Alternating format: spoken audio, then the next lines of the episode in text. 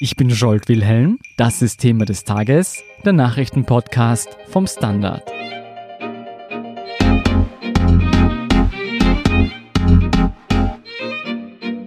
Die Ibiza-Affäre bringt so manches Geheimnis ans Tageslicht. So fand die Korruptionsstaatsanwaltschaft in einer Pension in Osttirol zwei versiegelte Kassetten voll Gold. Eigentümer des Schatzes ist die FPÖ Wien. Weshalb der Fund für Aufregung in der österreichischen Politik sorgt und was dahinter stehen könnte, erklären die Innenpolitikredakteure Laurin Lorenz und Theo Anders. Hallo Theo, hallo Laurin. Hallo. Hallo. Theo, was hat die FPÖ Wien mit einer Pension in Osttirol zu tun? Ja, die Wiener Landesgruppe der FPÖ hat seit dem Jahr 2011 einen Verein mit dem Namen Freiheitliches Bildungsinstitut St. Jakob in Osttirol. Und diesem Bildungsinstitutsverein gehört eine recht idyllisch gelegene Pension, die Pension Enzian im Deferrigental in Osttirol. Auf der Website dieser Frühstückspension ist allerdings nicht ersichtlich, dass das ein blauer Verein ist und der FPÖ Wien gehört. Und was macht dieser Verein genau? Ja, also wir haben uns die Statuten des Vereins angeschaut und aus denen wird man nicht wirklich schlau, was dieser Verein tut. Es ist auch nicht klar, wozu die FPÖ diese Pension braucht. Also die Angaben zum Vereinszweck in diesen Statuten sind vage bis nichtssagend formuliert. Es ist die Rede, dass es um die Pflege gesellschaftlicher Kontakte geht, um die Erhaltung des Waldes als Schutzwald in der Region und um Bildungsaktivitäten. Wenn man sich nun den Vorstand des Vereins anschaut, dann sieht man, dass das ausschließlich FPÖ-Funktionäre sind, die da drinnen sitzen. Und auch Johann Gudenus war Vizepräsident des Vereins mehrere Jahre. Und was außerdem interessant erscheint, ist, dass sämtliche Vorstandsposten in diesem Verein nur vier Tage nach dem Publikwerden des Ibiza-Videos neu besetzt worden sind. Das ist interessant und interessant ist auch, dass gerade die Wiener FPÖ einen Verein in St. Jakob hat. Wie kommen die dazu? Aus der FPÖ heißt es, dass man seinerzeit einen abgeschiedenen Ort gesucht hat, um Teambuilding zu betreiben und Seminare zu veranstalten. Eine andere Hypothese lautet jedoch, dass Parteichef Strache immer wieder davon gesprochen haben soll, dass die Parteispitze einen Zufluchtsort für ein vermeintlich bürgerkriegsähnliches Szenario braucht, den sogenannten Tag X. Darauf kommen wir später nochmal zu sprechen. Lauren, warum ist jetzt dieser Verein in die Schlagzeilen gekommen? Im Zuge der Ibiza-Ermittlungen und der Casinos-Razzien gab es auch Mitte August in St. Jakob eine freiwillige Nachschau der Wirtschafts- und Korruptionsstaatsanwaltschaft. Und wie sind die Ibiza-Ermittler dazu gekommen, genau in dieser Pension Nachforschungen anzustellen? Den ersten Hinweis dürften die Ermittler über eine Sachverhaltsdarstellung aus St. Jakob, also direkt aus dem Ort, erhalten haben, die uns auch vorliegt. In dieser Sachverhaltsdarstellung ist die Rede von Tresor im Kellergeschoss, der Pension direkt neben dem Seminarraum.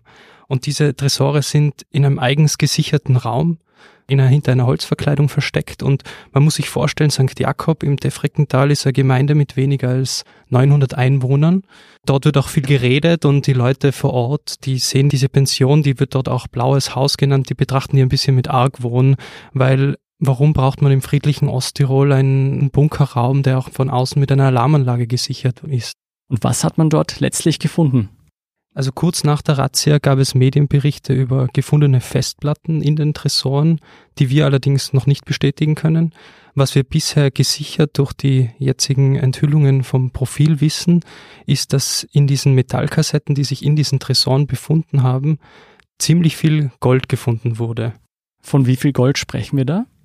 Die Rede ist von Goldbahn mit der Beschriftung Münze Österreich 500 Gramm Feingold, also das feinste Gold. Diese gehören laut Profil dem Club des Wiener Landtags und der Wiener Landesgruppe, aber wie viele das sind, können wir nicht herausfinden, da die Wiener FPÖ dieses Inventar geschwärzt den Ermittlern übergeben hat. Gibt es einen Grund für diese Schwärzungen? Der unmittelbare Grund ist mir nicht ersichtlich, aber es ist so, dass diese Metallkassetten notariell versiegelt waren und die Ermittler vor Ort, also in St. Jakob, nicht darauf bestanden haben, diese direkt zu öffnen. Das, also man weiß es nicht, wie viel Gold dort drinnen ist. Theo, warum sorgt das jetzt für so viel Aufregung, dass die FPÖ dort Gold gelagert hatte? Es wirft jedenfalls eine Reihe von Fragen zur Finanzgebarung der FPÖ und insbesondere der FPÖ Wien auf. Man kann sich schon die Frage stellen, warum versteckt eine Partei beträchtliche Vermögenswerte in Goldform im hintersten Osttirol in der Frühstückspension, die einem eher dubiosen Verein gehört, deren Aktivitäten nicht wirklich ersichtlich sind und woher kommt überhaupt das dort gelagerte Gold. Brisant ist außerdem, dass die Hausdurchsuchungen ja zeitgleich durchgeführt wurden, als die Wirtschafts- und Korruptionsstaatsanwaltschaft in der Casinos-Causa die Wohnung von Heinz-Christian Strache durchsucht hat und bei den anderen Beschuldigten Razzien durchgeführt hat.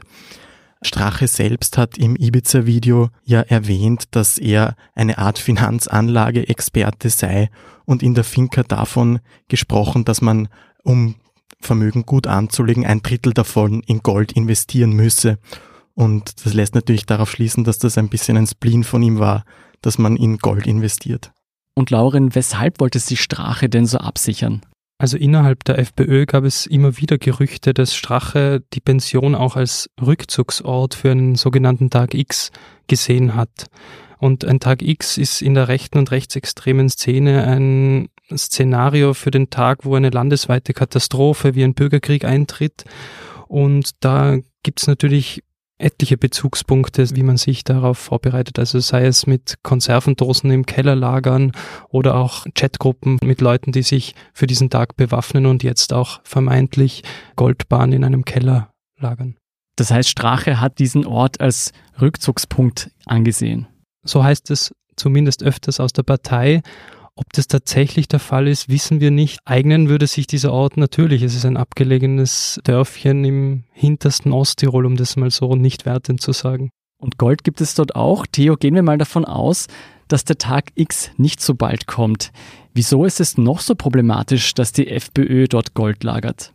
Also man kann jedenfalls sagen, es fügt sich in ein Bild intransparenter Parteienfinanzen, wo die Öffentlichkeit wenig Einblick in die Buchführung der Parteien hat und bei Gold ist es noch dazu so, dass Transaktionen schwer nachzuvollziehen sind, weil sie ja nirgendwo aufscheinen im Unterschied zu einer Banktransaktion.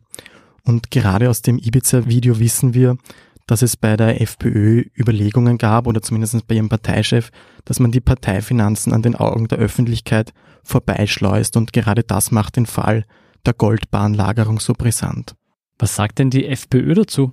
Also als ich vor zwei Monaten beim Wiener FPÖ-Politiker Max Kraus angefragt hat, der übrigens auch Vizepräsident dieses Vereins ist, und ihn auf die Tresore dort angesprochen habe, hat er das noch heruntergespielt und gesagt, naja, Tresore gibt's ja in jedem Hotel und in jeder Pension.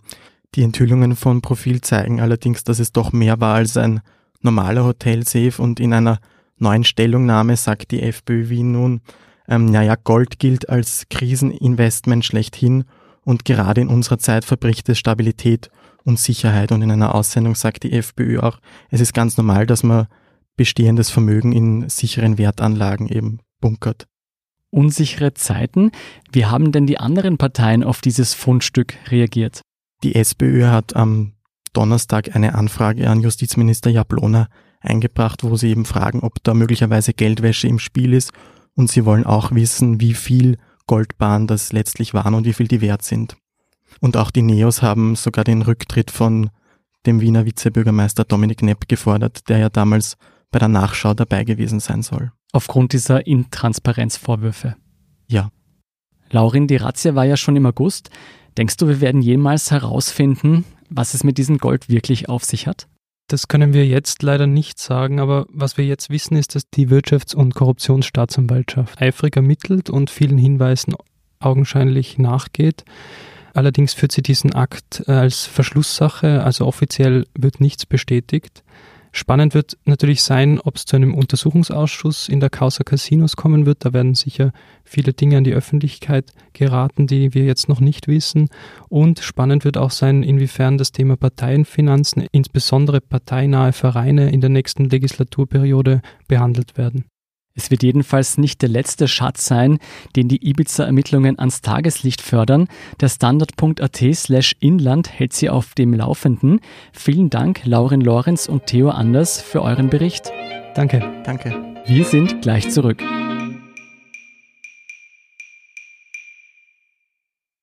Guten Tag, mein Name ist Oskar Bronner. Was man täglich macht, macht man irgendwann automatisch. Es wird zu einer Haltung. Sie können zum Beispiel üben, zu stehen. Zu Ihrer Meinung, zu sich selbst, für eine Sache. Wir machen das seit 1988 und es funktioniert. Der Standard, der Haltung gewidmet. Hier sind noch zwei weitere Meldungen. Erstens, in der Casinos Austria-Affäre ist es zu neuen Erkenntnissen gekommen. Kurzmitteilungen von Novomatic-Chef Neumann legen nahe, dass auch Ex-Kanzleramtsminister Gernot Blümel über den FPÖ-Postenschacher im Casinos-Vorstand informiert wurde. Bereits bekannt war, dass Ex-Finanzminister Löger Bescheid wusste. Nun ist fraglich, ob der damalige Kanzler Kurz nicht doch auch im Bilde war. Zweitens, Jugendliche trinken weniger, doch die Rauschmittel werden mehr. Der Standard.at slash Zukunft berichtet in einem aktuellen Feature von Neurostimulation, den Kick per App, Substanzen ohne Nebenwirkungen und was die Zukunft des Rausches noch so offerieren wird. Das war's für heute. Um keine Folge von Thema des Tages zu verpassen, abonnieren Sie uns bei Apple Podcasts oder Spotify. Wie Sie unsere Arbeit unterstützen können, erfahren Sie auf der standard.at slash Abo. Und Sie helfen uns auch mit einer 5-Sterne-Bewertung beim Podcast-Dienst Ihrer Wahl. Ich bin Jolt Wilhelm, Baba und bis zum nächsten Mal.